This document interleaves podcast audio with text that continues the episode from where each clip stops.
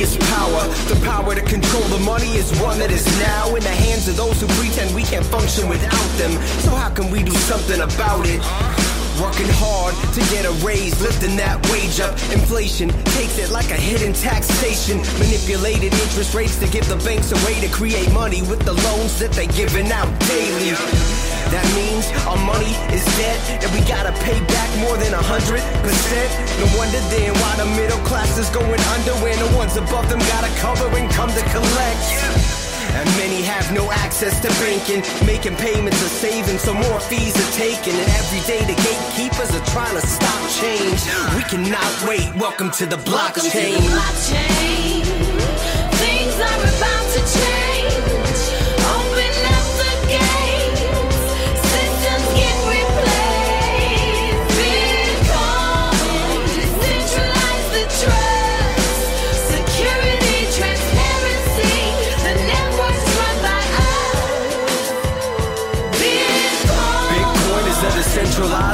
And the currency is its first enterprise ever. Secured by the worldwide incentivized network, can't be stolen or controlled by any size effort. You can send it anywhere and instantly. No one can intervene, no third party in between. There's no counterfeiting algorithms control the outer limit to how many coins can get released. Programmable money, no government can seize it. Payments can be customized by sender and receiver. Contracts written, cementing your agreements with terms that can't be met once you consent, then it completes it.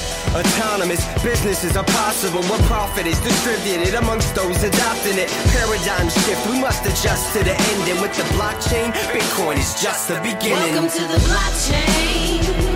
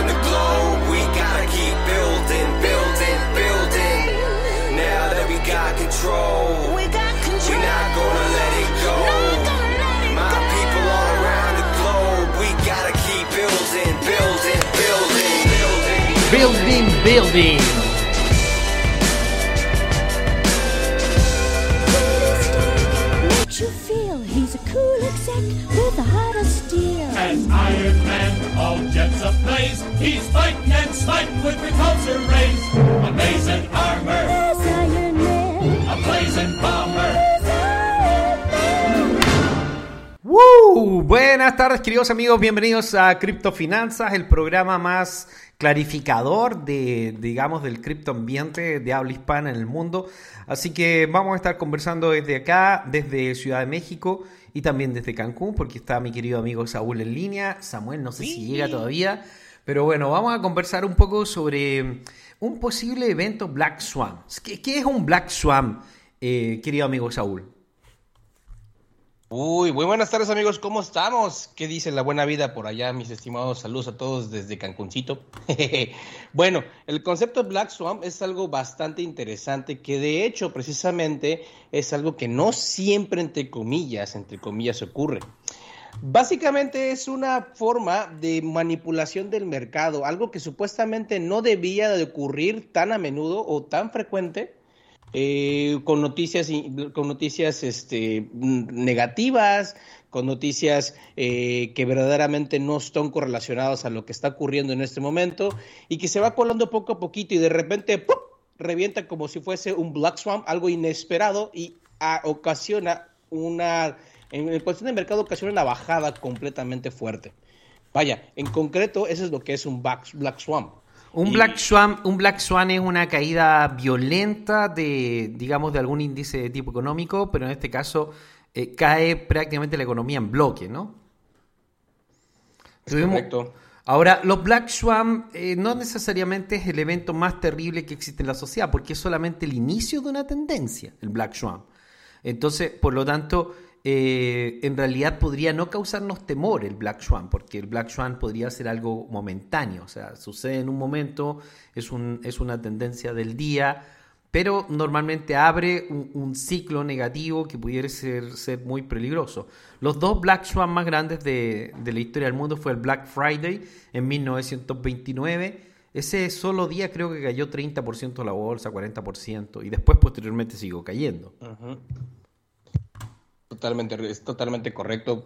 Básicamente esto solamente aplica en el ámbito económico, pero, pero por su ámbito de sorpresa, es decir, sorpresa entre comillas, porque tú y yo sabemos que el mercado siempre da indicios de que algo está mal, nada más que muy pocos lo sabemos ver o lo saben ver. Y, y bueno, eh, este índice de sorpresa o este, este ámbito de sorpresa se aplica para cualquier, cualquier cosa. Vamos, podríamos considerar un black swan, entre comillas, lo que pasó para Rusia y Ucrania entre comillas, es algo que ya se venía a venir, pero oh, sorpresa, ah, y los mercados cómo reaccionó, ¿no? Y cómo sigue reaccionando el mercado. Y luego de, China y Taiwán, vamos, hay un montón de... El concepto como tal aplica para varios ámbitos, pero en particular está acuñado únicamente para la economía, precisamente, precisamente porque es una sorpresa, entre comillas, que ya últimamente las sorpresas ya no son, ¿o no?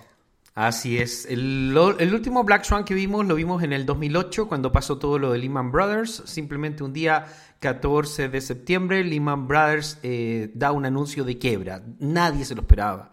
Uno de los fondos de inversiones más grandes que existía en el mundo de la noche a la mañana solicita la bancarrota en los Estados Unidos legalmente y inicia una caída brutal del mercado porque inicia un pánico. O sea, Lehman Brothers se está quebrando. O sea, ¿qué es lo que está pasando? ¿Qué está sucediendo? Y ahí descubrimos la, los bonos tóxicos y cómo el mercado de las propiedades estaba eh, saturado de este tipo de, de, de, bonos que en realidad no tenían ningún valor porque habían sido todos hechos con digamos, actos criminales que al final nunca, jamás fueron perseguidos, porque se descubre que finalmente ellos eh, daban préstamos sobre propiedades que prácticamente no tenían ningún tipo de valor comercial y que estos préstamos lo, los inflaban para hacer parecer que estaban respaldados por propiedades que valían 10 eh, veces más, como te gusta. O sea que, por ejemplo, le daban a una persona un préstamo de 40 mil dólares sobre una casa eh, y esa casa, lo único que él tenía que hacer era firmar un documento de tasación donde decían que su casa valía medio millón de dólares que es una estafa, eso es una estafa, un delito, hacer que algo tenga un valor ficticio, y después venían donde otros y les decían, oye, tengo unos bonos de, de garantías, unos préstamos que, que, realmente están extraordinarios. Mira, tengo 10 millones de dólares respaldados en estas casas que valen 100 millones de dólares, 200 millones de dólares. Y decían, wow, está bueno el negocio, o sea, te compro los bonos. Y cuando fueron a mirar las casas, descubrieron que las casas no valían nada, absolutamente nada, que todo había sido una estafa organizada donde participaban distintos actores, no solamente en la economía norteamericana, sino que en la economía mundial, que se habían enriquecido de una manera, pero escandalosa, vulgar, inmoral, eh, a límites insospechados y que posteriormente habían arruinado a todos los fondos de inversión de todo el planeta porque le habían vendido estos bonos tóxicos que ellos mismos creaban. O sea, imagínate como imprimir tu propio dinero, ¿no? Te imprimes sí, estos bonos. Luna. Te imprimes estos bonos, sí, exactamente lo mismo. Te, te imprimes estos bonos, pero esto es terrible porque es 10 mil veces más grande. te imprimes estos bonos de deuda que valen de cientos de millones de dólares, miles de millones de dólares, los vendes a otros fondos de inversión, pero en realidad tú los inventaste porque no están respaldados por nada. Y, ese es el problema del modelo Fiat. Es un modelo basado en deuda, una deuda que no está respaldada por nada, que es exactamente el dinero que anda dando vueltas por todas partes. Y nosotros estamos en el final de ese modelo que en cualquier momento va a colapsar. El evento Lehman Brothers fue simplemente la primera fase de esta destrucción. Ahora, los modelos económicos hacen que esto haya sido más lento el proceso de destrucción y que recién ahora, 14 años después, nos estemos enfrentando al final posiblemente de esta segunda o tercera fase o quizás la fase final. Algunas personas no creen que sea la fase final, pero el modelo está muerto, Saúl.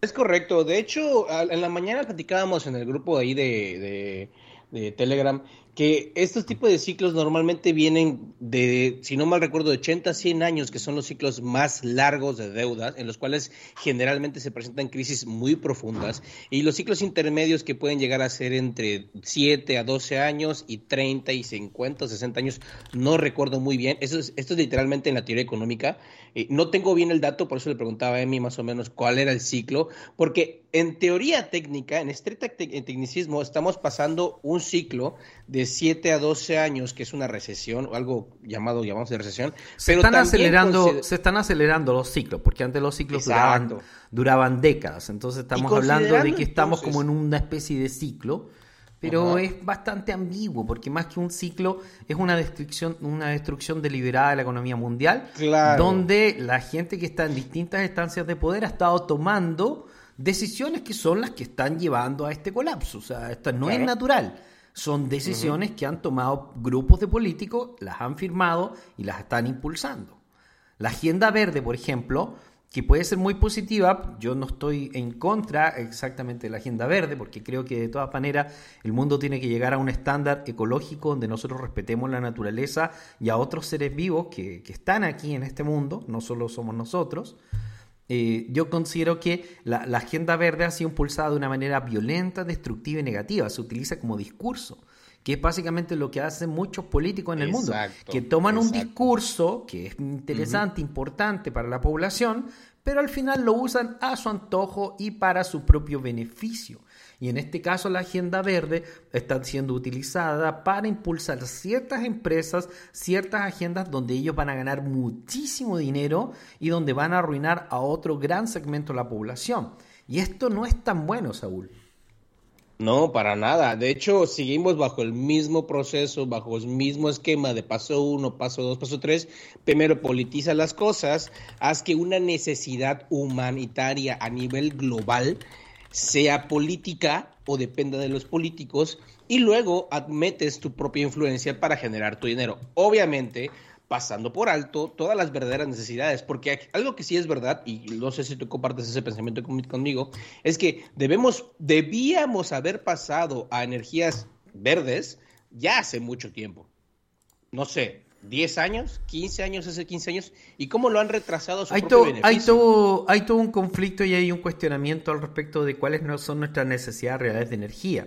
De hecho, actualmente las personas más avanzadas y libertarias del mundo consideran que la energía, de cierto modo, es gratuita y que no deberíamos cobrar por ella, porque en realidad existen muchas formas de crear energía que no están siendo eh, abiertamente reveladas a la población, sino que nos mantienen en una idea de escasez. Ahora, el problema del modelo es que nosotros vivimos bajo una economía que se ha estructurado en base al petróleo. O sea, el mundo se mueve gracias al petróleo. La gente llega al trabajo gracias al petróleo. La industria del plástico y prácticamente toda la expansión económica que tuvimos fue gracias al uso del petróleo. Entonces ahora ir en contra, destruir el petróleo, también significa en cierto modo destruir la sociedad que hemos construido y de hecho eso es lo que estamos viendo. Un enfrentamiento de modelos. Este modelo expansivo y consumista basado en el petróleo contra un nuevo modelo ecológico que busca ser más equilibrado, pero que se utiliza para favorecer a unos pocos y crear una especie de sociedad tecnologizada, centralizada, que favorece solamente a ciertos grupos políticos que al final están acordando esto bajo la denominación del Foro Económico Mundial. Son grupos de políticos y corporaciones que están impulsando un modelo económico que solamente los favorece a ellos. Entonces, yo estoy de acuerdo en lo que tú dices. Nosotros necesitamos un nuevo modelo. El problema es que no está muy claro cuál. No, no está claro cuál modelo. Y el modelo que ellos nos están ofreciendo eh, va a significar la destrucción prácticamente de, la vida de miles de millones de personas en el mundo. O sea, por lo menos 5 mil millones de personas van a caer en la pobreza absoluta en los próximos años. Yo creo que eso es prácticamente inevitable porque la destrucción del modelo va a costar que, que- que haya algún tipo de, de balance o de equilibrio. Y nos estamos enfrentando a un potencial Black Swan, donde hay muchos anuncios. O sea, eh, tenemos a Michael Burry. ¿Por qué es importante Michael Burry, Saúl? La opinión Si de no, mal Michael recuerdo, Burry. si no mal recuerdo, fue el que predijo, o el que mejor el que estuvo prediciendo la parte del colapso económico 2008, si no me recuerdo. Es correcto, ¿no? Así es, así es. Es un importante inversor que maneja un fondo de inversión de tamaño medio, pero que se dio cuenta de todas las señales de la estafa que era el, digamos, el, el alza y la burbuja de las propiedades y todos estos bonos basura que andaban intoxicando prácticamente el mercado mundial y que esto tenía que colapsar, así que él hizo una, una apuesta contra el mercado y terminó ganando miles de millones de dólares para él y para todos los inversores que, que estaban en su compañía. Pero fue un proceso largo porque creo que se tardó como seis años más o menos entre que se dio cuenta y que finalmente cayera en el mercado, porque esta gente es muy, muy, muy extraordinariamente poderosa, entonces ellos pueden sostener estas cosas durante un tiempo. Muchas veces uno hace unas predicciones, a mí me pasa, basado en lo que uno estudia, investiga como, como economista y, y como persona preparada que entiende el mercado, pero uno no sabe exactamente cuándo va a suceder, ni tampoco sabe qué poder va a tener. O sea, yo les he dicho exactamente lo que va a suceder con total precisión. Les dije que el acuerdo final va a ser un híbrido, que el globalismo no va a poder implantar el, el nuevo modelo centralizado que quería implantar, que el Foro Económico Mundial no va a tener éxito, ya lo estamos viendo, ya hay señales de ello. Eh, además anunciamos que estábamos en la burbuja cripto, que iba a reventar, que iba a reventar cualquier día, que iban a desaparecer el 90, 95 y hasta posiblemente el 99% de todas las criptomonedas, que Bitcoin sí va a triunfar en el mediano plazo, pero que se basa en ciclos y que probablemente va a ser en el próximo halving. O sea, la cantidad de predicciones que hemos hecho a lo largo de los años, eh, yo personalmente y ahora actualmente el equipo de criptofinanza ha sido muy, muy, muy precisa. Lo que uno no sabe es cuánto poder tienen los del otro lado para aguantar un rato, para engañar al sistema o simplemente para robarse dinero gubernamental y seguir con la fiesta, Saúl. Ese es el tema. E- e- Esa es la pregunta actual. Ya sabemos que las cosas están mal y hacia dónde van.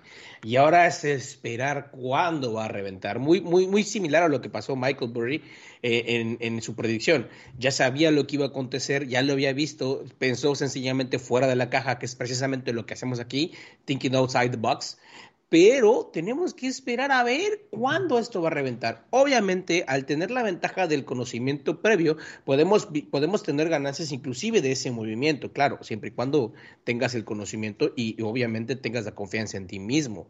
Pero ahora estamos en ese punto, precisamente en ese punto de esperar hasta dónde y cuánto tiempo van a aguantar estas fuerzas, vamos a llamarlo de esta forma, eh, para aparentar o pretender que todo está bien y que estamos bien. Ya algunos analistas, inclusive analistas profesionales, han hablado del inicio de 2023 o primer trimestre de 2023, que va a ser el punto de, el punto de ebullición el punto de quiebre más importante. Bueno, ahora hay que ver dónde está. Y, puntualizando lo que mencionabas, eh, ya habías, inclusive este, este pequeño, vamos a llamarle pequeño retroceso de casi 10% del día de ayer, lo platicábamos en el antiguo podcast. Si no mal recuerdo, mencionabas y mencionábamos aquí que era buena idea tomar ganancias.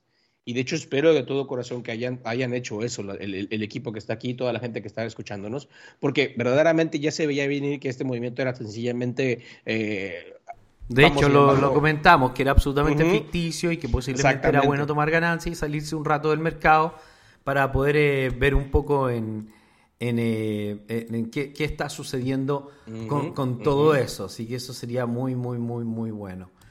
Eh, lo que nosotros estamos observando es que eh, el inicio del fin ya ha comenzado, lleva un largo tiempo, por ejemplo, el tema de la destrucción de Europa. Todo se inicia con el conflicto Rusia-Ucrania, en el cual yo no puedo culpar exactamente a los rusos. Eh, diría que hay probablemente culpas compartidas y que muchas de las culpas también están del lado de la OTAN, porque si alguien te mete armamento, armamento biológico, armamento en la frontera, si empiezan a hablar de que tú eres el enemigo y empiezas a ver que se están armando alrededor de tu casa, bueno, ¿qué quieres que haga yo si es que tengo que reaccionar? Yo no puedo dejar que mi vecino se empiece a preparar para invadirme, ¿entiendes? Entonces, hay, hay culpas compartidas en el conflicto ruso-Ucrania, tanto por parte de la OTAN y del discurso antirruso que impulsa Joe Biden, que es precisamente la agenda de Joe Biden. O sea, nosotros tenemos a Donald Trump, que, es, que lleva una agenda anti-China, y tenemos a Joe Biden, que lleva una agenda anti-rusa. O sea, cuando entra Donald Trump al poder y los patriotas y los republicanos, ellos van contra China, contra China, contra China, hablan de Taiwán y un montón de otras cosas. Cuando entra Joe Biden, eh, cambia la, la dinámica y la retórica y la retórica impulsa hacia, eh, digamos, hacia, hacia un conflicto con Ucrania. En este caso, nosotros vimos cómo uh, una de las primeras acciones que realiza Joe Biden fue bombardear nuevamente a Siria. Ya aquí Siria un importante aliado de, de Rusia. Y, y, finalmente impulsa una guerra comercial y además militar contra eh, contra Rusia que, termina estallando en el conflicto de Rusia y Ucrania. El 24 de septiembre eh, se termina el contrato, vence el contrato de Rusia para distribuir gas a, Europa, o sea, a, a, Alemania precisamente, que, que, que lo lleva a Europa, ¿no? Y, y, además ya tenemos un gran conflicto con todo el tema que fue el Nord Stream y todo esto. ¿Esto qué significa? Significa que ya se termina oficialmente la relación eh, como, como proveedor de insumos el 24 de septiembre y esto posiblemente va a producir un gran colapso en la economía alemana porque para poder solucionar este tema, aunque hay soluciones alternativas, ellos tendrían que renegociar los contratos con Rusia, algo que se está viendo que es prácticamente imposible, y por otro lado, Estados Unidos ha impulsado una, un recorte de precios en el cual Alemania, si es que tuviese que renegociar los contratos con Rusia, le tendría que decir, oye, eh, ¿te acuerdas que yo te estaba pagando 14 dólares por el gas? Sí, bueno, ahora te, te quiero pagar 8. Eh, quiero que me hagas de nuevo el contrato. ¿Te imaginas? quiero... O sea, y, en este contexto global, ¿quién lo va a aceptar? Claro, eh, primero es la distancia que tiene Alemania y Rusia brutal. O sea, es brutal porque Alemania está del lado de la OTAN y la OTAN está en una abierta guerra contra Rusia. O sea, están mandando armamento militar. De hecho, eh, ha estado solicitando incluso tanques. En este momento están solicitando misiles balísticos a los Estados Unidos, misiles intercontinentales, eh, ojivas nucleares. O sea, es que es una locura lo que está pasando en Europa. La gente parece que no se alcanza a enterar lo que está, lo que está solicitando Zelensky, ya que puede parecer todo lo pacifista que tú quieras, pero está solicitando eh, armamento balístico intercontinental con ojivas nucleares que podría llevar a una tercera guerra mundial, porque además eh, Rusia está siendo apoyada por otra gran cantidad de naciones por el otro lado. De hecho, están creando el, foro BRICS y muchas otras cosas que, que, estarían creando una polarización total del planeta y sí podrían llevarnos a una tercera guerra mundial. Y en ese contexto, Alemania tiene que renegociar un contrato con una fijación de precios por parte de Europa y que se ve algo como absolutamente imposible, absolutamente imposible, a menos que Alemania rompiera con la OTAN, algo que no creo que vaya a ser, y se pasaran y se pasaran para el BRICS, algo que no creo que vaya que no creo que vaya a suceder. Entonces esto va a llevar a un colapso a nivel energético donde hay algunas naciones que creen que pueden ofrecer algún tipo de respuesta, como Israel, que dice que podría proveer el 10% del gas que va a perder Alemania. Y también tenemos otras naciones de África que también dicen que podrían proveer un pequeño, miserable porcentaje de, del gas o del petróleo que pudiesen perder en estos contratos con, con, Rusia. Como sea, no hay solución de corto plazo, no hay solución acelerada y, posiblemente Europa se va a, a, enfrentar a un evento económico catastrófico durante las próximas semanas que se inicia a partir del 24 de septiembre y que podríamos ver el, el gran colapso económico durante el 2023, porque si llegan los políticos a ponerse de acuerdo y lo llegaran a solucionar, esto podría ser algo que más bien tuviese resultados para el año 2025. Nosotros estamos viendo cómo la situación de, Europa se está convirtiendo en el, en el jamón del sándwich, está prácticamente en una situación de emergencia financiera eh, donde utilizan a, a, Putin y a Rusia como el gran fantasma para poder explicar a la población todo lo que sucede cuando todo lo que está sucediendo son las sanciones económicas que ha llevado e impulsado Europa. Nadie los obligó a hacerlas, bueno, Estados Unidos un poco, y eh, son decisiones que ellos tomaron libremente. ¿no? O sea, Putin no les puso la pistola en el pecho, tampoco los obligó, o sea, no, no pasó nada. Eso lo hicieron directamente Europa, que primero, antes de la invasión de Rusia a Ucrania, pusieron armamento en, eh, en, en Ucrania eh, para enfrentar una guerra contra Rusia y además bombardearon zonas rusas y además asesinaron gran cantidad de rusos en la frontera con Rusia. Entonces, que se vengan a, a, a ser los inocentes actualmente es realmente sorprendente, Saúl. Bastante, bastante sorprendente. Ya está Samuel aquí. Saludos, Samuel. Bastante sorprendente. Vaya, es todo un teatro, es todo una, una buena obra de arte. Yo creo que muchas historias, muchos libros se van a, a escribir a partir de todo esto. Cada vez me siento, me siento en una, en una novela tipo George Martin. La verdad es que, híjole, ¿qué te puedo Bueno, George decir, Martin ha reflejado George Martin ha reflejado bastante bien cómo actúan en realidad los políticos a puertas a puertas cerradas. O sea, la, la guerra la guerra es totalmente diferente. Hay bandos enfrentados. Yo creo que sí hay bandos enfrentados. Creo que habían algunos acuerdos que se respetaron durante algún tiempo, pero actualmente estamos viendo cómo hay un enfrentamiento del poder. Eh, nosotros en este en este posible Black Swan que vamos a ver durante las próximas semanas, yo creo que como con un 80% de probabilidad vamos a ver un colapso de, la economía europea. Es posible que veamos el, euro caer hasta 80 centavos y podría ser incluso menos en, en- en un mediano plazo. La inflación de los Estados Unidos va a pasar el 10%, van a tener que anunciarlo antes de que termine el año, van a tener que aumentar las tasas de interés violentamente para poder mantener supuestamente el control de la inflación. Y todo esto va a producir un brutal colapso económico durante el 2023 que se va a unir a una gran escasez de alimentos y de insumos, especialmente en los países que participan de este complot, podríamos llamarle, porque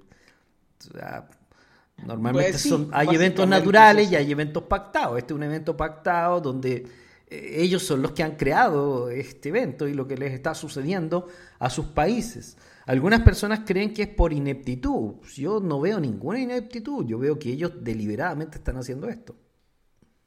Totalmente, o sea, esto, esto, vamos, ya, yo creo que ya pasamos la época de pensar que esto es algo, o las cosas suceden de forma espontánea o por accidente, etcétera, etcétera. No, esto ya fue planeado. Sencillamente hacer todo este movimiento y que salga tan preciso requiere planeación, estrategia y sobre todo una inteligencia bastante maquiavélica. Que esa es la palabra que puedo usar actualmente, maquiavélica, porque no tiene otra forma.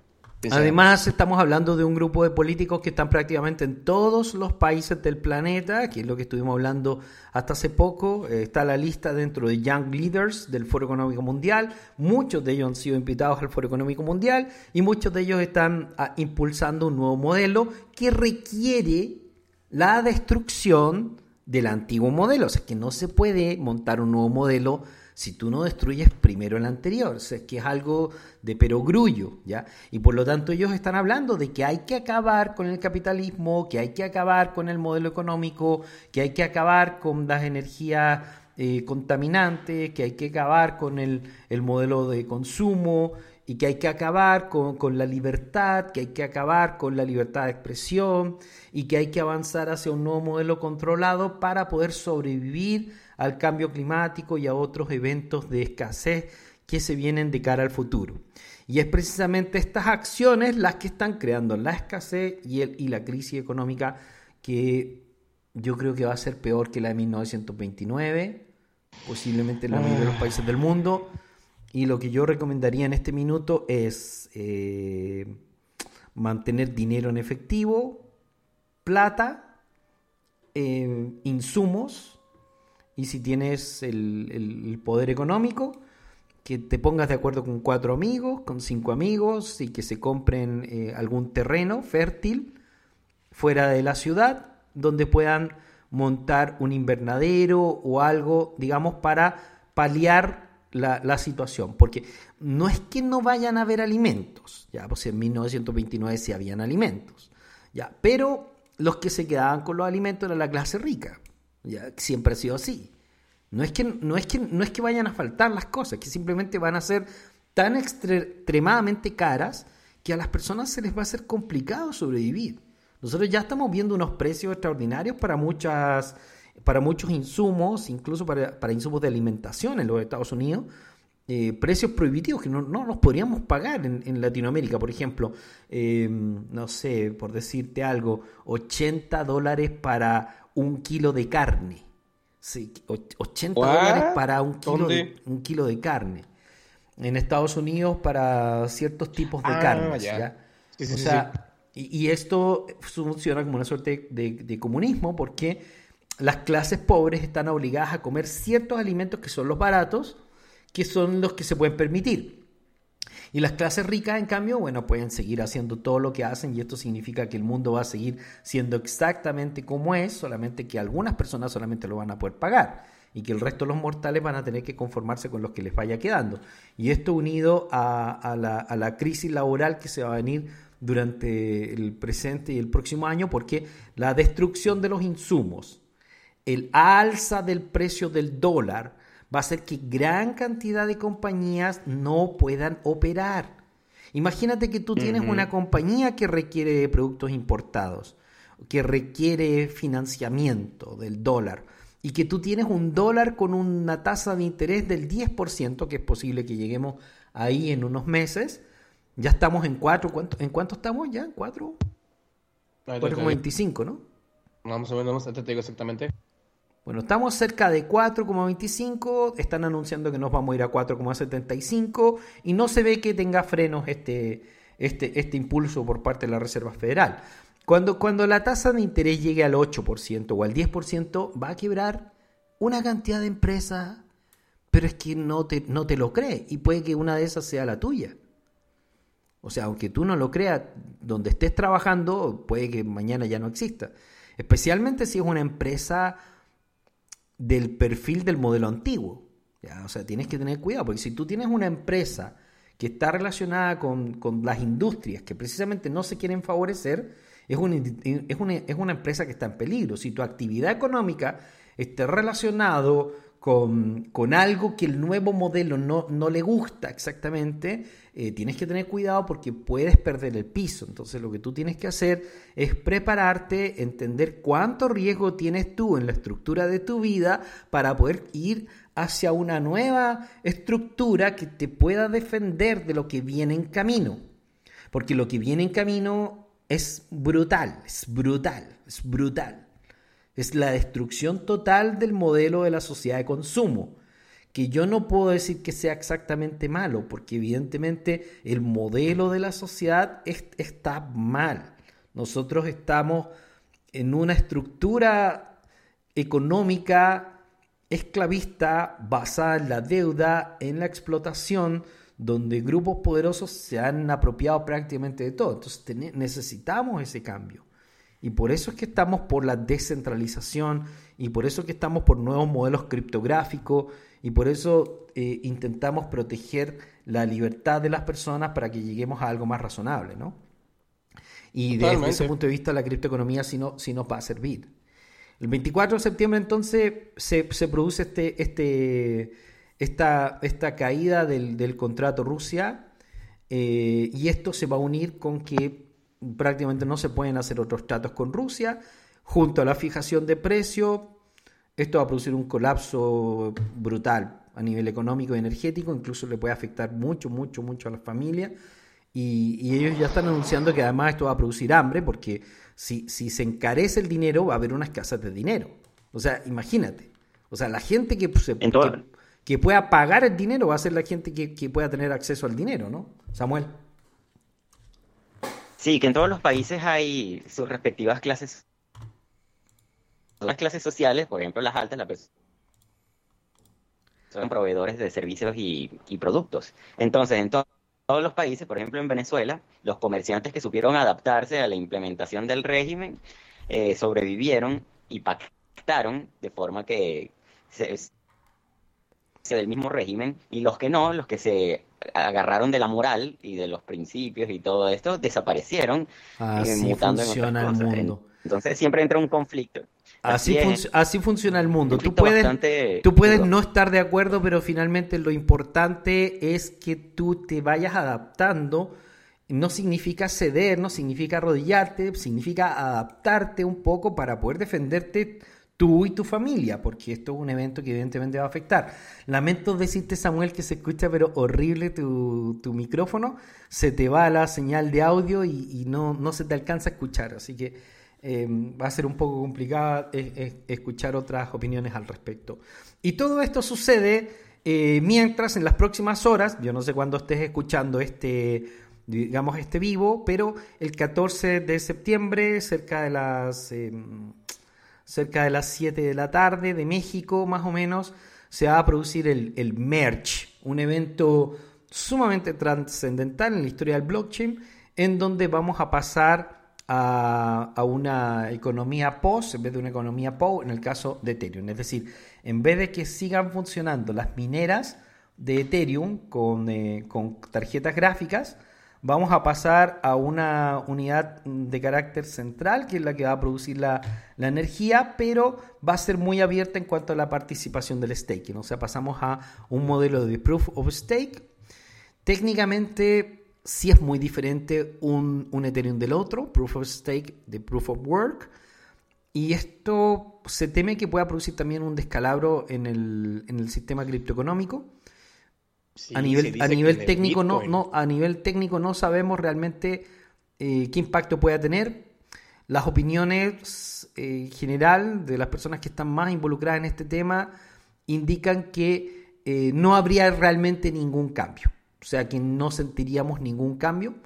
Las tarifas no se reducirían, ni tampoco se, se aume- aumentaría la velocidad. O sea que no habría ningún cambio porque seguiría funcionando eh, Ethereum bajo un sistema de nodos y por lo tanto sería más o menos en términos operativos como lo mismo, ¿no?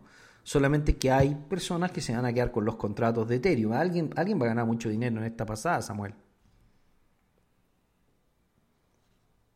Es que Ya, no se le escucha estoy bien resolviendo problemas de audio.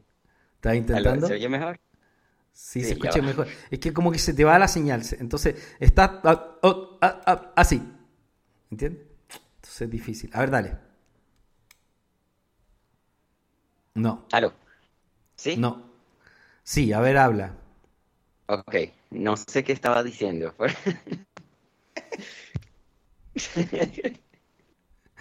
Ya está muy bien, pero yo creo que va a estar difícil que participes el día de hoy. Pero bueno, vamos a Bueno, tratar de. Sí, va a estar Saludos. complicado. Gracias, Samuel. Un abrazo. Chau. Bueno, eh, Saúl, tenemos el tema de, merch, entonces que no Sí. va a haber un gran cambio realmente en el tema de merch y que estaría sería como la primera etapa, como el primer pasito a Ethereum 2.0, que es un super Ethereum, un, un Ethereum así como de quinto nivel, tipo Goku, que podría procesar miles de, de operaciones súper rápido y solucionarlo todo. Una promesa que suena muy bonita eh, para que en unos dos o tres años más puedan terminarla. Que por el momento es eso, como una promesa. Habría que ver, habría Claro. que ver si es que eso es posible. Exactamente, y de hecho, precisamente en lo que acabas de decir, esto se, se basa todo el movimiento del precio. Hablando de, de lo que es la parte del precio ah, en relación a las expectativas del merge, cuando menos Ethereum fue uno de los que menos perdieron de los grandes top 10 el día de ayer. Eh, esto debido a que muchas de las expectativas es de que ya esto sea el inicio, que esto sea eh, totalmente trascendental y que vaya a marcar un nuevo camino para Ethereum. No estamos diciendo que no, lo que, lo que se está compartiendo básicamente es que, bueno, ok, este es un paso uno, como tú dices, ¿no? Sin embargo, el precio está tratando de, maximizar las ganancias lo más posible. ¿Alguien va a ganar dinero de esto? Claro que sí, al final del día es negocio. Muy probablemente la persona que esté ganando el, el mayor dinero es la persona que está sosteniendo, o la persona o grupo que está sosteniendo el precio en estos niveles, a pesar de la negatividad de la criptoeconomía en estos momentos o del sentimiento en estos momentos. Ahora, hay que observar cómo va a pasar, qué va a suceder. Van a haber problemas, es lo más normal, es un cambio, es una actualización y las actualizaciones no siempre salen al 100% correctas. Es de tecnología. Como tú dices, a dos o tres años, viendo en retrospectiva, suponiéndonos ya en un futuro, vamos, esto va a ser un buen, un es un buen día, va En 14, más o menos en 14 horas este, este merge va a estar efectivo aproximadamente. Entonces vamos a ver qué tal se mueve eh, el sentimiento, porque todavía estamos en el hype. Todavía el- los Ethereum believers están en el hype y no está mal. Pero como tú dices, hay una, hay una, hay un momento, va a haber un momento en que se van a chocar, chocar contra la pared de la realidad, de lo que implica realmente de que todavía no van a bajar algunas, algunas, no van a bajar los fees, todavía no va a ser lo suficientemente más rápido, vamos, es paulatino. Pero eso, ese momento, cuando enfrenten la realidad, creo que sí va a ser muy volátil, porque mucha gente va a decir, ok, está chido, pero no es el momento y se va a salir. Y ahí es cuando viene, viene el movimiento más interesante, la, la, la vuelta a la realidad desde la expectativa y después la realidad de la situación. Bueno, nosotros vimos caer hoy día eh, Lido 40%, brutal. O sea, vende el rumor, Y, oye. eh, o sea, compra con el rumor y vende con la noticia. Lo impulsaron, impulsaron, impulsaron, le sacaron todo lo que le podían sacar y pum, lo reventaron. O sea, y se va a ir al suelo probablemente líder. Lido, hay que tener mucho cuidado si está en Lido, bueno, no sería buena idea. Yo no recomendé Lido porque me parecía que era bastante ficticio. Y se ha iniciado la guerra cripto y por lo tanto van a suceder muchas cosas todavía. Nosotros estamos viendo además una gran amenaza, dos grandes amenazas que se, que se ciernen sobre el criptomercado, a pesar de la validación que estamos teniendo como criptoeconomía en todos los aspectos de la economía mundial y el, éxito de- del blockchain como una solución en el sistema, que es real, real, absolutamente real.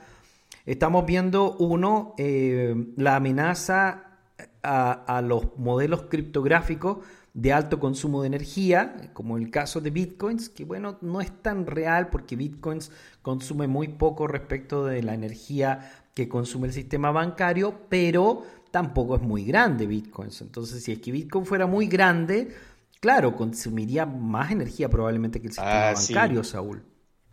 Realmente. La verdad es que todo eso fue fundamental. Y creo que yo tiene rato eso, ¿no? Es- esos rumores, porque no son ciertamente ciertas, no podemos asumir que es cierto porque medios o el, media está informando eso.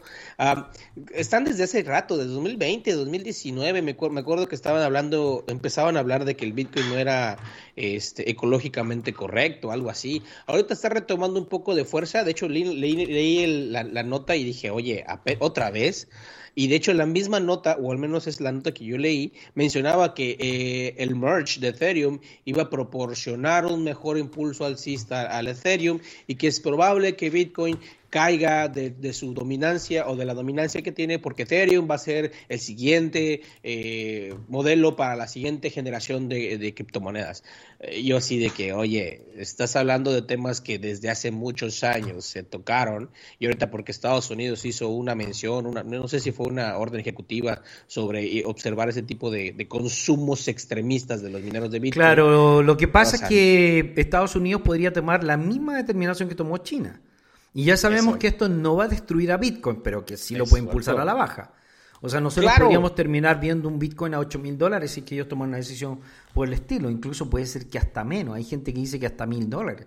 De hecho, eh, eh, Robert Kiyosaki dice que, que va a llegar en algún momento a mil dólares y que hay que comprar Bitcoin a mil dólares porque después de eso va a subir.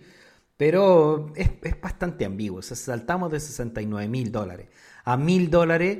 No podríamos hablar de un éxito de Bitcoin, podríamos hablar de un fracaso de Bitcoin. Yo creo que yo creo que Bitcoin tiene dos problemas. Tiene, tiene el problema de que no favorece a, digamos, a las personas realmente. Porque el 99,99% de la población no tiene Bitcoins. Por lo tanto, Bitcoins, el alza de Bitcoin no va a favorecer exactamente a la población. Favorece a un puñado de personas que son los, digamos, lo- los impulsores, los innovadores, la gente que primero adoptó Bitcoins. ¿ya? Es un, un puñado de gente muy, muy extremadamente limitada. Y si se llegara a impulsar Bitcoins a esos niveles, habrían 10 o 12 grupos económicos, entre ellos Michael Saylor, que se convertirían como en los amos del planeta. O sea, ¿Te imaginas? claro, entonces nos puede parecer bien, pero posiblemente eso no va a suceder. Los gobiernos no lo, no lo, no lo van a permitir, no lo están permitiendo. A esta altura de- del juego, nosotros ya deberíamos haber visto un segundo o un tercer país aprobando bitcoins como moneda de curso legal, pero la, la experiencia no es buena y por lo tanto al parecer no, no va a suceder jamás eso. Y por lo tanto parte de lo que estábamos esperando no va a pasar. Además de eso es muy posible que, que la prohibición de bitcoins, eh, de la minería bitcoin no energética, sí sea eliminada. Y hay un montón de emprendedores bitcoin que están trabajando con el tema de minar bitcoins con energías verdes. ¿ya? Así que eso va a ser bueno, esa va a ser probablemente la disputa en los próximos años. Eh, Bitcoin no está teniendo el apoyo tampoco de las corporaciones. Las corporaciones se están saliendo brutalmente de Bitcoins. No, no lo están apoyando. Entonces yo creo que Bitcoin va a ser relevante en el futuro, similar al oro. Va a ir creciendo, va a ir bajando. Seguramente va a ir ganando adeptos con el paso del tiempo y vamos a pasar el, el precio de 69 mil dólares en el largo plazo. En el, en el sentido. largo plazo. Pero en el mediano plazo no vamos a ver eso. En el mediano plazo probablemente vamos a ver todavía una situación muy, muy complicada para la criptoeconomía durante este y lo que venga del próximo año. Por ese motivo, nosotros hemos estado impulsando lo que llamamos el modelo de creación de valor. El modelo de creación de valor es cuando yo creo algo para obtener algún tipo de beneficio económico, que es lo que hacemos los emprendedores. Y por eso nosotros estamos viendo varias criptomonedas que en lo que se llama creación de valor están siendo mucho más exitosos y probablemente tengan mucho más proyección. Como lo hemos mencionado hasta el cansancio, como Polygon, como, como Solana, como otro tipo de proyectos. Saco de mi lista AVAX porque la verdad es que sí creo que ellos han estado jugando en contra del criptomercado y creo que van a terminar siendo castigados. Así que no, no- no estoy incluyendo a AVAX dentro de ese grupo. Y, y esto va a determinar que eh, haya o- o- un impulso negativo para Bitcoin. Además, Bitcoin tiene otro problema que también está compartiendo Ethereum, y es que no tienes con quién negociar con Bitcoin. O sea, suponte tú que eres un, el presidente de los Estados Unidos, ¿vale? Que me caerá bien o mal, da igual. Y que tú tienes que negociar con, con Bitcoins, ¿no? Para poder integrarlo dentro de tu economía, ¿no? No, no puedes negociar con Bitcoin. O sea, es una moneda que no te pertenece, que tú no controlas, y ningún gobierno del mundo va a permitir, de los importantes, que esa moneda pueda tener relevancia o implicancia dentro de su estructura económica. O sea, los políticos son, son per se, incluso los de derecha, centralizados, porque ellos quieren tomar determinaciones para poder controlar el modelo económico. Entonces, si tienen una herramienta que ellos no controlan, totalmente descentralizada, eh, no la van a permitir exactamente que, que- se impulse. Y eso es lo que hemos visto durante el último año, ¿ya? Que es una opinión un poco diferente de lo que veníamos observando hacia atrás. Cuando en algún momento el mercado validó Bitcoin, lo ingresó, los fondos de inversión, le pusieron un montón de dinero, aprobaron Coinbase, un montón de cosas que pasaron hasta mediados del buen contraste, 2021. ¿eh? ¿ya? Pero desde el 2021 en adelante, la- las estancias de poder ha- han estado combatiendo este modelo.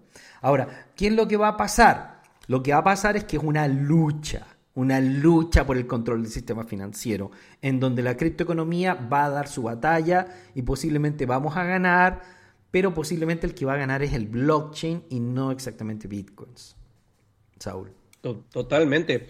Vamos, qué buen contraste que acabas de hacer. Es correcto. Hace unos años, cuando todo esto empezó a agarrar su impulso alcista, eh, es- echábamos apoyo de, bueno, con decirte que Goldman Sachs, si no me recuerdo, cambió su postura negativa del Bitcoin a, a una postura positiva. Entonces, que fue también algo así como que de broma, o, o sea, para no- nosotros en ese entonces fue como que un meme, casi casi diciéndole, como, no, que no, chiquito. Entonces, irónicamente ahora este, se, volteó la, se volteó la situación, se volteó el contexto. Vamos, el contexto era totalmente diferente. Pero, como tú dices, el mayor ganador en el plazo, la- en el largo plazo, va a ser blockchain. Y precisamente por eso es por lo cual ahora, de hecho, con muy buena asertividad, tuviste, muy buena asertividad de tu parte, cambió, y esta parte es, algo sabio, es, de sabios cambiar de perspectiva, cambió de perspectiva en el aspecto de buscar monedas y su, y su capitalización y su precio, etcétera, a monedas o proyectos o tokens, principalmente monedas, que estén aportando algo a la blockchain y que acerquen más o que se vaya más enfocado al desarrollo. Y esto es una muy buena, eh, muy buena, buena señalización, que es totalmente igual contrastante a lo que anteriormente pasaba, que era también buscábamos monedas que tenían potencial de crecer porque el proyecto era bueno, entre comillas, y ahora también, parafraseando lo que platicábamos en el, en el, en el chat de, de la academia, eh, ya ya no solamente es necesario tener un buen proyecto, y esto es algo lo que, que Emi mencionaba, que menciona en su curso de Invertrader, tómenlo, es maravilloso el curso. Ya no es necesario, ya no solamente es indispensable que el proyecto sea bueno, ahora también es indispensable las conexiones que tienes, porque ahora esto ya se está enfocando hacia a un modelo híbrido, como tanto mencionas y que tanto hemos mencionado también aquí en el blog, en, la, en el podcast, y ya es una realidad, ya es un hecho. Ahora la situación es ver cómo poco a poco los Bitcoin Believers, los Bitcoin Army, los Bitcoin Maximalists, los Ethereum Maximalists van despertando esa verdadera realidad. Y cuando ellos despierten, van a ir como como manada directamente a esas monedas, pero nosotros ya vamos a estar posicionados desde abajo. Desde cuál abajo, no importa el precio que sea, no importa dónde esté, pero solitos nosotros vamos a tener ese beneficio. Eso es lo que yo observo y, y, y, y de hecho es lo que yo creo a partir de lo que estás comentando y, los comentarios que hemos tenido en, en la academia y lo mucho que también estamos investigando y revisando sus proyectos, principalmente para que pues, la gente, además de nosotros, porque obviamente no podríamos dejar pasar la oportunidad, pudiésemos tomar esas ventajas y pudiésemos tomar esas oportunidades. La verdad es que la situación, la, la, la, situación está servida, está en una, en una bandeja de oro para mí, para aquellos que lo sepan ver, para aquellos que tengan la formación. Ahora, hay que hacer, hay que construir. No sabes qué construir, ahí está tu curso. ¿O no, Sandra? Ahí está el curso del emprendedor digital. ¿Por qué entonces? Sí, no correcto. Bueno, yo estoy impulsando el modelo de creación de valor. Eh, lo he impulsado siempre, yo mismo me, me encargo de eso y por lo tanto voy a tratar de estar enseñando muchas cosas sobre cómo emprender en esta realidad distópica y en el modelo que ya se está aspectando hacia el 2020. ¿Qué es lo que veo yo?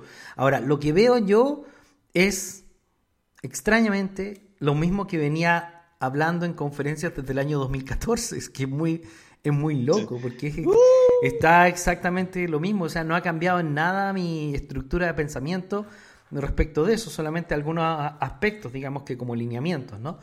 Pero siempre he pensado que la industria del entretenimiento, la de la alimentación y la, la, tecnología y la biotecnología van a ser la clave del futuro. Y por lo tanto, cualquier persona que pueda tener dominio en estas materias, que pueda aprender sobre esta materia o desarrollar sobre estas materias, posiblemente va a tener el futuro garantizado. Eh, tecnología, entretenimiento, biotecnología y alimentación. Así que esta, esta, estas claves siguen siendo muy, muy, muy relevantes de cara al futuro. Pero bueno, eh, en, en, Merch nosotros vamos a enfrentarnos a una situación que vamos a ver cómo reacciona el mercado al Merch. Yo creo que no va a pasar nada muy relevante porque el mercado se va a dar cuenta, creo que ya se dio cuenta, por eso es que Bitcoin, o sea, Ethereum no, no está subiendo, que, eh, que no es nada, que no significa mucho Merch que no significa, y que incluso tiene más peligros que beneficios en el corto plazo, porque beneficios casi no hay ninguno en el corto plazo, excepto cumplir con la agenda verde. O sea, la, o sea lo que están haciendo es cumplir con la agenda verde. Y, y digamos, riesgo hay mucho, porque puede que no, hay, no quede bien exactamente, y entonces empezamos a ver algunos fallos en, en Ethereum, fallos que, que no sería normal. Que fallos que no habíamos estado viendo, pero puede que los empecemos a ver. Claro, de hecho hubo un fallo grave en digamos, en, en lo que fueron los testing de, del modelo uh -huh, -huh. del modelo Merch en, en, las últimas semanas. Se arregló y supuestamente van a lanzarlo y ya no van a haber fallos, pero ustedes saben que eso, eso es muy ambiguo, así que yo no, no recomendaría mucho. El otro problema es que Ethereum no tiene una compañía exactamente detrás, porque lo que nosotros estamos buscando es una solución al problema del dinero que venga por parte de los privados. En, en, la historia del mundo, los gobiernos nunca han solucionado ningún problema. Se apropian, se apropian, se apropian de industrias, se apropian de compañías, las nacionalizan, la industria del petróleo, la industria del cobre, la industria de la minería, pero al final esas empresas extrañamente siempre dan puras pérdidas. O sea, el, el, el, Estado como administrador ha demostrado ser el, el, peor administrador que existe en la historia en todos los países del mundo. Saúl. No, no en uno, en todos los países es, del mundo. Es la realidad, desafortunadamente es la realidad. Bueno, no sé si sea, quizás voy a tomarlo como comparación. Yo, eh, voy a- tú conociste a mi esposa, Sandra, mi esposa es contadora, Correcto. pero yo estoy en contra de que los contadores sean administradores. Hablando de empresas. Porque no saben administrar. No, O sea, los ¿qué contadores no, no están preparados para administrar. ¿Qué esperas no. Algunos, algunos sí, algunos son muy Ah. hábiles porque tienen, desarrollan Claro. esa habilidad, pero, pero como Sí. formación profesional no es así. Sí, sí, sí, sí, sí. Entonces, uno dice, oye, este, ¿qué espero yo de un político o un grupo de políticos que a lo mejor tengan formación humanista, que van a saber administrar un país, si con trabajo saben administrar, en este caso en México, su propio partido? Y que en su propio partido, del, del que representaron antes de ser eh, líderes o representantes, había corrupción. Come on, eso es una broma. Los políticos en general no han sido buenos y en las últimas décadas han ido empeorando y nos estamos encontrando en una situación compleja. La, la nacionalización, la- las estructuras necesitan emprendimiento. Lo que nosotros estamos buscando es una solución privada al problema del dinero. El, problema que nosotros nos estamos enfrentando como sociedad es que los políticos han abusado del sistema financiero. Ellos imprimen dinero, lo controlan los gobiernos, lo impulsan proyectos, se lo reparten entre ellos, ellos se han hecho inmensamente ricos, muchos de los hombres más ricos del mundo son políticos y favorecen a sus propios grupos, a sus propios amigos, así como se ha desarrollado el corporativismo, donde las corporaciones se han aliado con los gobiernos para robar. Y los más grandes millonarios del mundo, Elon Musk, por ejemplo, es un claro ejemplo de lo que es un corporativista.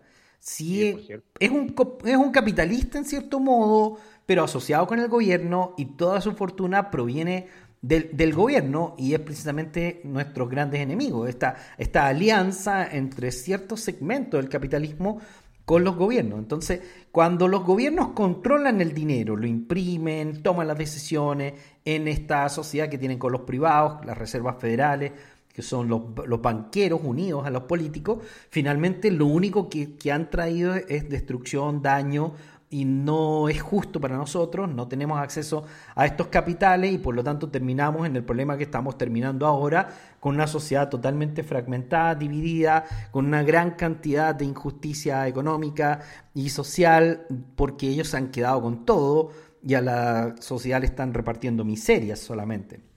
Pan y circo. Entonces, lo que nosotros estamos buscando es empresas, líderes, emprendedores que puedan ofrecer una mejor solución al problema del dinero. ¿Van entendiendo?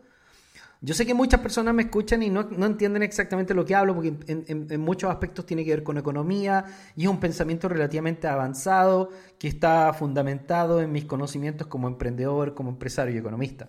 Entonces no se entiende, pero, pero creo que lo estoy explicando bien. O sea, si nosotros logramos solucionar el problema de la distribución del dinero de una manera más justa, más equilibrada, aunque no sea perfecta, con menos corrupción, donde no sea una caja negra donde imprimen dinero y va a parar a los bancos, que al final es una cofradía, una mafia, eh, nosotros vamos a llegar a una, a una sociedad más justa.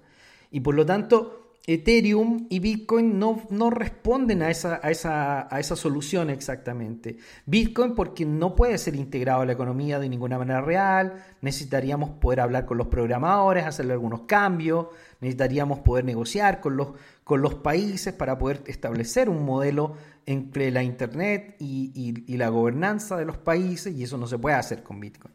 Con Ethereum tampoco se puede hacer, porque Ethereum técnicamente actualmente no pertenece a nadie, no pertenece a Vitalik Buterin. Vitalik Buterin solamente es un holder que además vendió casi todos sus bitcoins, Saúl. O sea, que ya no tiene, o sea, su Ethereum, perdón. Vendió Claro, casi todo sea- su Ethereum y él mismo lo reveló en una entrevista hace, un- hace unos meses cuando llegó a 4 mil dólares. Se hizo inmensamente millonario. Claro, y es que a pesar de todo, independientemente de que sea, no conozco la biografía, voy a hablar de él únicamente de lo que conozco y asumiendo su personalidad. Pero algo importante es que a pesar de que él sea un geek de tecnología o un muy buen programador, al final del día estamos hablando de dinero. Y obviamente iba a tomar ganancias de todo su capital. También conoce desde dentro sus, sus- las deficiencias de Ethereum. Y no es o sea, no es malo observar que el propio CEO también venda sus acciones. Entre comillas, ¿no? No habla bien, pero bueno. Bueno, pero en este caso no es el CEO. De hecho, ellos mismos declaran que, que ellos están a cargo de la Fundación Ethereum, que básicamente se encargan de la estabilidad de Ethereum y de proponer algunos cambios para que la comunidad decida si los quiere o no. Es una suerte de comunismo digital. eh, donde no hay un líder, donde no puedes negociar con nadie, donde no puedes trabajar con Ethereum e integrarlo en la política económica de un país, porque en realidad no tiene ningún representante y así es como se lavan las manos, se crea Tornado Cash y hay gente que lo usa para lavado de dinero, porque es real, hay gente que lo está usando para lavado de dinero, aunque no nos guste reconocerlo, ¿ya? Y bueno, los Estados Unidos están atacando eso porque a ellos les gusta tener el monopolio del lavado de dinero, o sea, no, Sí, no es o que sea, ellos no laven de dinero, es que Dame algo. claro, si, si vas a lavar dinero me tienes que informar, o sea, porque esto es, esto esta, es, esta es mi esquina y estas son mis prostitutas y tú no te puedes meter aquí en mi esquina, ¿entiendes? Entonces los Estados a Unidos, el podcast. entonces los Estados Unidos tienen que hacer eso y por eso es que eh, eh, la- una de las nuevas determinaciones del gobierno Joe Biden es que cualquier persona que haga una extracción de Tornado Catch, que ellos sí les pueden dar seguimiento a las extracciones, eh, tiene que darse de alta en el gobierno de los Estados Unidos y tiene que reportar quién es, qué hace y por qué está sacando ese dinero. Así van a controlar esa parte del sistema, ¿ya?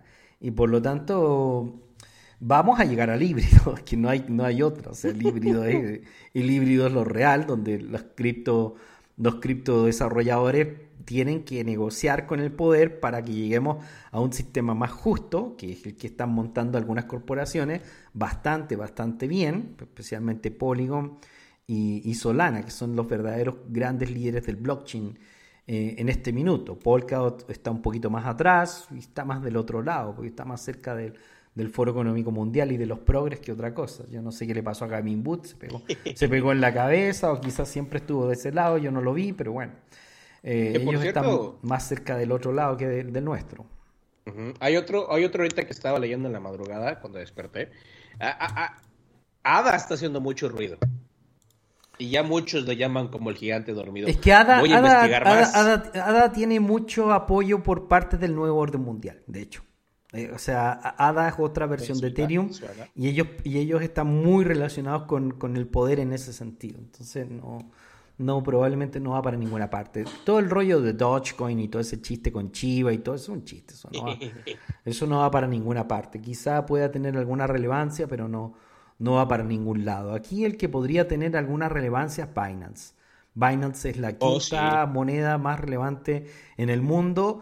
Ha estado contratando a gran cantidad de personas que trabajan en la Reserva Federal, tiene gran cantidad de asesores, banqueros, está negociando con el poder y por lo tanto Binance sí es uno de los grandes actores del, futuro. Igual que Tether, igual que Circle, que están tratando de eh, que sus monedas sean la base del sistema. De hecho, eh, la Reserva Federal ha dicho algo muy extraño, aunque puede ser mentira, y es que no se va a necesitar una nueva moneda digital CBDC, porque puede que utilicen a, a alguna de las compañías que actualmente están en el mercado como moneda estable, a Tether o a, o a Circle. Y bueno, va- parece que van más, van más por el lado de Circle, o sea, va por el lado de, de USD Coin, que es el gran socio de Solana. Si se llega a, a validar eso, la explosión en, en Solana va a ser brutal, que yo creo que para allá va el mercado. O sea, mi recomendación sería invertir en Solana y en, BNB un poco, que Sí, sí, sí, sería como lo más, lo, más, lo más interesante que existe en el mercado y reducir un poco la exposición a bitcoins y a Ethereum porque mm, al no tener una representación empresarial eh, es muy difícil que se puedan integrar en ningún tipo de desarrollo. Entonces yo no, yo no los veo y no los veía hace años y ya venía casi dos años que vengo hablando de que no le, no le veo tanta relevancia a Ethereum en particular. Y a Bitcoins yo veo que le va a costar y que va a, eh, sería importante repensar un poco los portfolios eh, de cara al futuro. Claro, es importante ahorita con todos estos nuevos datos y cómo se está moviendo la economía y la criptoeconomía, es importante siempre reevaluar los, los portafolios. Digo, eso es algo sano, cualquier inversionista lo hace. Así es, queridos amigos. Nosotros estamos enfrentándonos a algunos eventos que van a ser bastante caóticos para la economía en los próximos meses. Esto van a causar escasez, especialmente en ciertos mercados. Si vives en Europa, probablemente vas a tener que tener mucho, mucho, mucho cuidado porque posiblemente afecte esto mucho más a Europa. Y, a su vez todavía hay algunas amenazas por ahí dando vueltas que podrían ser eh, relevantes. Yo creo que pueden ser relevantes como monkeypox y otras cosas que yo sé que al final puede que hayan cosas que son reales de contaminación biológica, pero que también son utilizadas con intereses geopolíticos en realidad. O sea, nosotros podemos ver cómo eh, eh, la pandemia es básicamente un, un evento desarrollado desde la política más que desde la salud. De hecho, eran políticos los que más hablaban de este tema y los que tomaron las determinaciones eran políticos, iban a los congresos y en los congresos se aprobaban eh, todo lo que se aprobó, ya que no se puede hablar mucho en ninguna parte porque al parecer es un peligro cuando uno cuestiona ciertas cosas, incluso en Spotify, así que no, no lo vamos a hablar mucho. Pero vamos a observar, yo diría que lo mejor sería mantener un poco de cash en dólares, especialmente porque se van a venir muy, muy, muy, muy bonitas ofertas en algunos de los proyectos más importantes que existen en el mundo. Yo también recomendaría inversiones en NIRT. NIRT se va a venir fuerte. Yo diría que NIRT es una de las mejores inversiones que existen hoy en día, pero podríamos esperar un poco que caiga un poco porque posiblemente en las próximas semanas o meses debería haber todavía un evento de bajón fuerte. Ahora, a nivel técnico, ¿se ve esto, Saúl, o, o no? ¿En dónde? ¿En el bajón? ¿En NIR? No, en, em, en Bitcoin. Nosotros, nosotros vemos que, que, puede llegar todavía más abajo, o sea, a nivel técnico. A nivel técnico. Y en, y en el SP500. Ay, está canijo. El SP500 ayer sí se puso muy feo. La verdad es que la vela, la vela que absorbió literalmente casi cuatro días de ganancias no es nada bueno, no es nada bueno. Y encima la posición en la que está generando nuevos máximos más bajos tampoco es bueno en el largo plazo, así que sí esperaría. Y sabemos, y sabemos que Bitcoin, queramos o no, ya se convirtió simplemente en una especie de acción del mercado blockchain, porque eso es lo que es actualmente, y por lo tanto el nivel de afectación que tiene del SP500 es directo. Tiene una relación directa, ya no, ya, ya no es otra cosa, ya los inversores le meten o le sacan y ya, pasó a ser una acción más. Es correcto. Ya, vamos, desde hace unos meses platicábamos con Emi y Emi por aquí paso, te tocó el tema, eh, ya está considerado como un activo de riesgo, lo cual es bueno, entre comillas, malo para nosotros en estos momentos porque obviamente la economía se está volcando más a tasas de renta fija y está dejando de un lado la tasa de renta variable. Pero bueno, se puede esperar que cuando el, giro de mercado se dé, cuando se vaya a dar, la tasa de renta variable se vuelva a ser una de las prioridades y entonces es cuando vayamos a ver un beneficio también. Pero obvio, hay que esperar. Así es. Bueno, yo voy a introducir a BNB dentro de mi lista de, digamos, de, monedas que pueden ser interesantes para invertir en este momento. Pero yo les diría que hay que guardar cash porque van a venir buenas ofertas. Y posteriormente se va a levantar la criptoeconomía cuando se decida un poco qué va a pasar con la CBDC, que va a ser de cara al 2024-2025. Así que cara al futuro sigue siendo una buena alternativa de ahorro y, posiblemente vamos a ver una reacción de algunas monedas que van a llevar la delantera gracias a que sus proyectos son más sólidos. Yo diría que mis favoritas actualmente son Solana, Polygon, eh, BNB, la, pongo dentro de mis favoritas, eh, y NIR. NIR. Eh, lo que se está hablando de NIR es brutal, muy bueno. Hay otra criptomoneda que se ve interesante, que no, que no la tenemos, que es el proyecto Aptos. El proyecto Aptos se ve también muy interesante, pero eh, no sé muy bien cómo invertir, porque yo no estoy muy metido actualmente en, eh, en, la inversión de simplemente comprar criptos ahora, sino que estoy más metido en el tema de creación de valor, porque creo que puede ser mucho más importante. Así que estamos impulsando Infinitum Revolution, que está en una etapa final de fundraising, y muy importante y muy satisfactoria para mí después de más de un año de desarrollo. Y estamos iniciando el nuevo proyecto Solflix, que va a ser brutal un cambio en el modelo del streaming porque está el minuto. Nosotros también tenemos que ir a descentralizar la industria del streaming, así que cualquier persona que quiera información o que quiera unirse a este proyecto como inversor, durante las próximas semanas vamos a estar iniciando ese cambio. Yo creo que creación de valor va a ser más relevante de cara al futuro y, muy positivo. Voy a estar en, eh, en, en, México durante esta temporada, he estado viajando a California, pero voy a andar también en, eh, en Barcelona unos días, tenemos unas reuniones en Barcelona y voy a ir a aprovechar de, ir a ver al gran equipo del Barcelona que, que, compró a Lewandowski, así que hay que ir a mirar cómo este gran goleador que, que está haciendo por allá, ¿no? Eso. Bueno, Saúl, eh, ¿tú crees que se ve en el mediano plazo una especie de Black Swan a nivel técnico en, en Bitcoins o en SP500 o, o, se ve que se pudiera sostener un rato a nivel técnico? La verdad, a nivel técnico ahorita yo estoy viendo nada más una especie de retroceso, no estoy viendo una continuidad hacia el alza lo que aconteció el día de ayer literalmente está marcando la, intención del mercado. Todavía faltan datos económicos con la siguiente semana, va a ser muy movida. Y bueno, el merch es lo que va a estar moviendo el mercado hoy. Yo creo que todavía existimos bajo una presión bajista fuerte, pero todo se va a definir la siguiente semana, literalmente. Black Swap, yo creo que ya lo está avisando el mercado. Desde el punto de vista técnico, seguimos bajo una presión bajista con muchas probabilidades a seguir bajando pero todavía se va a definir hasta que los fundamentales nos orienten ya hacia dónde va a decantar todo esto. Bueno, queridos amigos, lo más importante es la formación a nivel de finanzas. Tenemos una gran formación a nivel de trading que está liderando nuestra amiga Emi. Hemos puesto en pausa el curso de psicotrading porque, bueno, eh, como teníamos varios cursos andando, la idea es que no se topen. Ahora va a entrar otro curso, entonces eh, para que puedan tener el tiempo y la oportunidad de entrar a las distintas formaciones que está llevando a cabo Criptofinanzas. Entonces hemos, hemos pausado el curso de, de, de Saúl posiblemente hasta ah, noviembre yo diría que entramos porque vamos a entrar eh, durante octubre con lo que va a ser el emprendedor distópico que voy a dar yo personalmente. Los invito, el curso va a valer 35 dólares. Eh, va a ser un curso tremendamente increíble, importante, muy valioso. Vamos a entregar una mentalidad que no solamente va a servir para crear empresas, sino también un poco de cara al futuro, de cómo enfrentarlo, cómo crear cosas, cómo tener actitud positiva con las cosas, cómo aprender a adaptarse, adaptarse, que es tan importante adaptarse.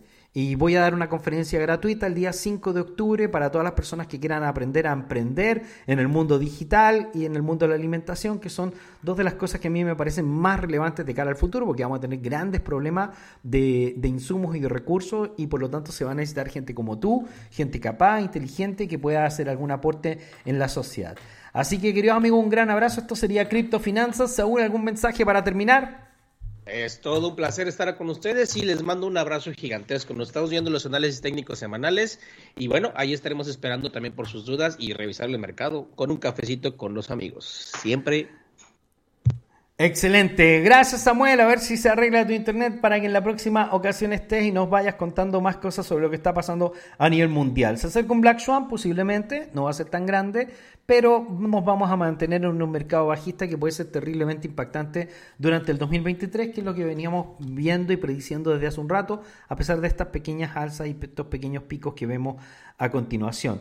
Eh, la Reserva Federal va a tener que revelarle a la población que eh, la inflación supera el 10% y eso va a producir un pánico total en los mercados y eso posiblemente tengan que hacerlo durante los próximos 30, 60 días. Esto unido al evento de Alemania y al problema energético, a la caída del euro, va a producir una especie de catástrofe donde entraremos a una etapa que va a ser bastante más dura que una recesión. Así que hay que prepararse ahora, que todavía hay tiempo, vender cualquier cosa que tenga algún valor de las cuales no estamos utilizando, un carro, cualquier tontería que no estemos utilizando, venderla porque va a ser mejor tener catch y mejor prepararse porque se va a venir una temporada bastante dura, querido amigo Saúl. Va, más, más, en, más en Europa y en Estados Unidos, en, más en los países que están con esta locura, ¿no? que, que, que en los países latinoamericanos Los países latinoamericanos vamos a tener la de siempre, nomás,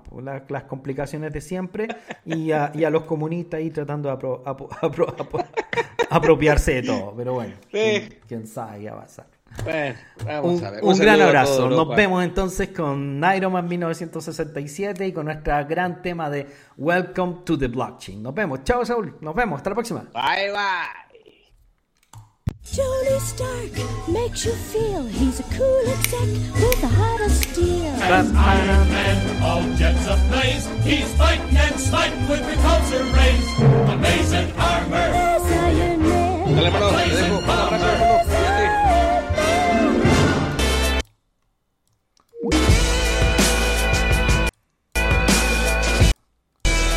Ay, no suena, pero bueno, esta sí suena.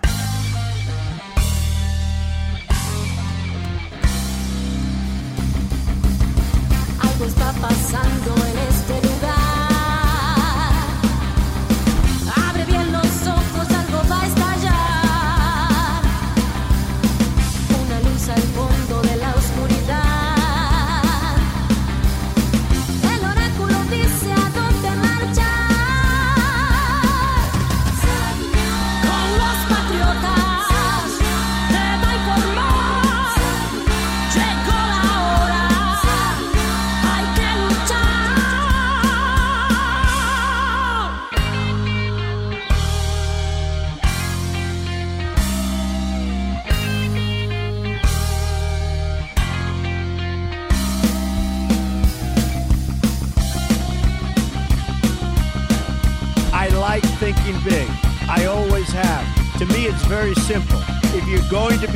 anyway, you might as well think big.